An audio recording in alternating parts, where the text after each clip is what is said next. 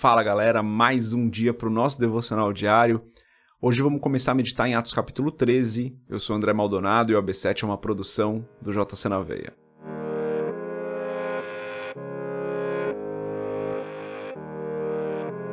Atos capítulo 13, dos versículos 1 a 4, diz o seguinte: Na igreja de Antioquia havia profetas e mestres: Barnabé, Simeão, chamado Níger, Lúcio de Cirene, Manaém, que fora criado com Herodes, o tetrarca, e Saulo. Enquanto adoravam ao Senhor e jejuavam, disse o Espírito Santo: Separem-me Barnabé e Saulo para a obra a que os tenho chamado.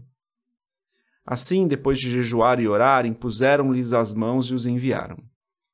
Enviados pelo Espírito Santo, desceram a Seleucia e dali navegaram para Chipre. Até aqui, até o versículo 4 só, vamos fechar os nossos olhos, curvar nossa cabeça e fazer uma oração. Pai querido e amado, o Senhor é santo, perfeito, justo e fiel. A tua misericórdia dura para sempre e se renova a cada manhã. O Senhor é um Deus longânimo, paciente, misericordioso. O Senhor é o nosso juiz e o nosso justificador. O Senhor é aquele que nos salvou de nós mesmos, que nos salvou do pecado, que nos libertou do poder do pecado, e por isso nós te adoramos, Senhor. Te adoramos porque o Senhor é o Salvador. Em nome de Jesus eu peço que o Senhor perdoe os nossos pecados e as nossas falhas. Em nome de Jesus que o Senhor tenha misericórdia de nós e nos ajude nessas dificuldades. Pai, eu peço que o Senhor nos abençoe hoje, nos guie, nos guarde, nos livre de todo mal e não nos deixe cair em tentação. Abençoa, Senhor, cada pessoa que está acompanhando aqui esse episódio do podcast, que essa que eu e essa pessoa que nós aqui, né, possamos viver um dia para a tua glória, possamos viver esse dia para a tua glória, possamos viver esse dia agradando ao Senhor, fazendo aquilo que é correto diante dos teus olhos. É o que eu peço em nome de Jesus. Pai, te agradeço por todo o bem que o Senhor tem nos feito, por tudo aquilo que o Senhor tem nos dado, por tudo aquilo que o Senhor tem feito por nós, por todo o amor, por toda a proteção, tudo que nós não merecemos e o Senhor tem feito por nós. E o Senhor faz isso porque o Senhor é um Deus bom em todo o tempo. Em nome de Jesus eu te agradeço. Amém. Primeiros quatro versículos aqui, então, do, de Atos 13. Saulo estava na igreja de Antioquia ali com Barnabé, né? Tinham passado um tempo ali, tinham ido para Jerusalém enviar umas ofertas, mas estava ali na igreja, né?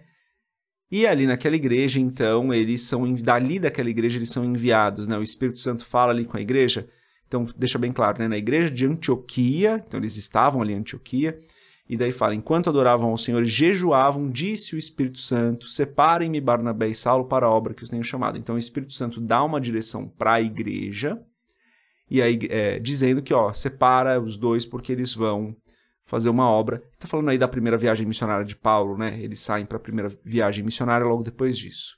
E daí então a igreja jejua e ora, impõe as mãos sobre eles e os envia.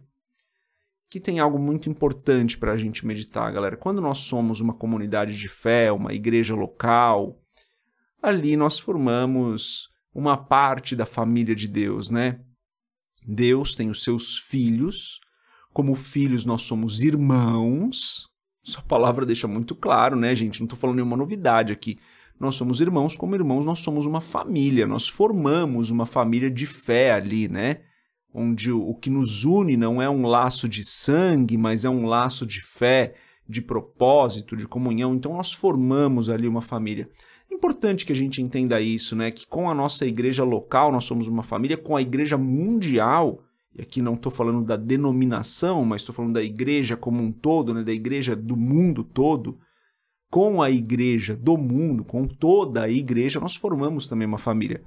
Como toda família, né? Claro que com alguns irmãos mais próximos, outros que não são tão próximos. Mas somos todos uma família. E ali, como igreja local, então em família, quando nós agimos, nós devemos agir em concordância, que é o que aconteceu aqui, né? O Espírito Santo dá uma direção, os irmãos jejuam e oram, em concordância eles abençoam ali Saulo e Barnabé, impõem as mãos sobre eles e enviam eles para aquela obra que eles deveriam fazer. Agora imagina se Saulo tem uma direção do espírito ali ou uma direção do coração dele, né? Às vezes nem do espírito. Fala: "Não, tô saindo aqui, eu vou fazer a obra porque Deus está me chamando". Claro que alguns desses casos acontecem, mas quando isso acontece, eu creio que a própria igreja local na qual aquela pessoa está alicerçada, está firmada, tem o mesmo sentimento, tem o mesmo coração. Eu posso dar esse exemplo aqui da nossa igreja. Algumas pessoas já saíram para outros lugares é, do Brasil e outros países e a igreja estava em concordância, a igreja orou, a igreja abençoou. Recentemente, inclusive, no final do ano passado, é, nós iniciamos uma igreja em outro estado. Foi um processo muito legal, né? De uma pessoa que precisou mudar de estado, foi até bem distante, né? Eu tô aqui no estado de São Paulo, a pessoa foi para Bahia. Nós estamos aqui no estado de São Paulo, a pessoa foi para Bahia e lá ela começou um trabalho e a igreja orou por ela e a igreja apoiou, sabe? Então, em alguns momentos essas mudanças são necessárias esses movimentos são necessários, ou Deus chama uma pessoa específica, aqui como chamou Saulo e Barnabé, né? Mas tudo isso acontece debaixo de uma unidade, né? debaixo de um mesmo entendimento.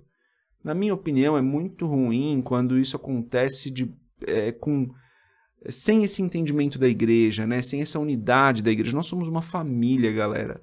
E como família, claro que a gente não precisa concordar com tudo, mas a gente tem que andar em unidade, a gente tem que andar no mesmo pensamento. Então eu vejo que aqui a gente tem um exemplo com Barnabé e Saulo de como essas pessoas foram enviadas para uma missão específica e foram debaixo de, do mesmo entendimento, debaixo de unidade da igreja. E às vezes eu vejo que a gente não faz isso, né? Às vezes, mesmo estando na, na, igreja local ali, a gente age sozinho, a gente age sem a concordância da igreja, a gente age com base no nosso próprio entendimento, com base naquilo que a gente quer, que a gente pensa, que o nosso coração deseja. E a gente tem que tomar muito cuidado com isso. Quando nós vivemos na igreja, quando nós vivemos nessa família de fé, quando nós vivemos em comunhão com a igreja local, as coisas são feitas em unidade.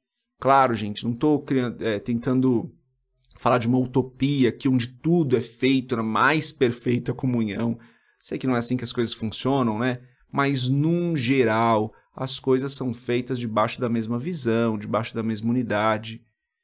Então, que nós possamos viver como igreja local, como uma verdadeira família, né, gente? Como uma família que Deus imaginou, que Deus sonhou para nós. Deus sonhou para nós que nós vivêssemos nessa igreja local como uma família perfeita, com unidade, com amor entre os irmãos. Primeiramente amor a Deus, depois também amor ao seu próximo, como o próprio Jesus vai falar, né? Mas que nós vivamos dentro de uma igreja local como uma verdadeira família.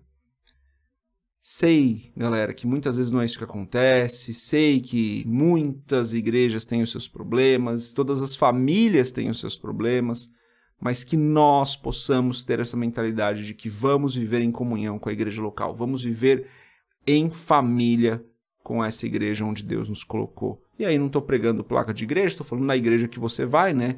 Dentro da sua comunidade de fé aí da sua igreja local. Tá bom? Galera, a mensagem de hoje é essa. Deus abençoe a sua vida. A gente se vê amanhã, se Deus quiser. Paz.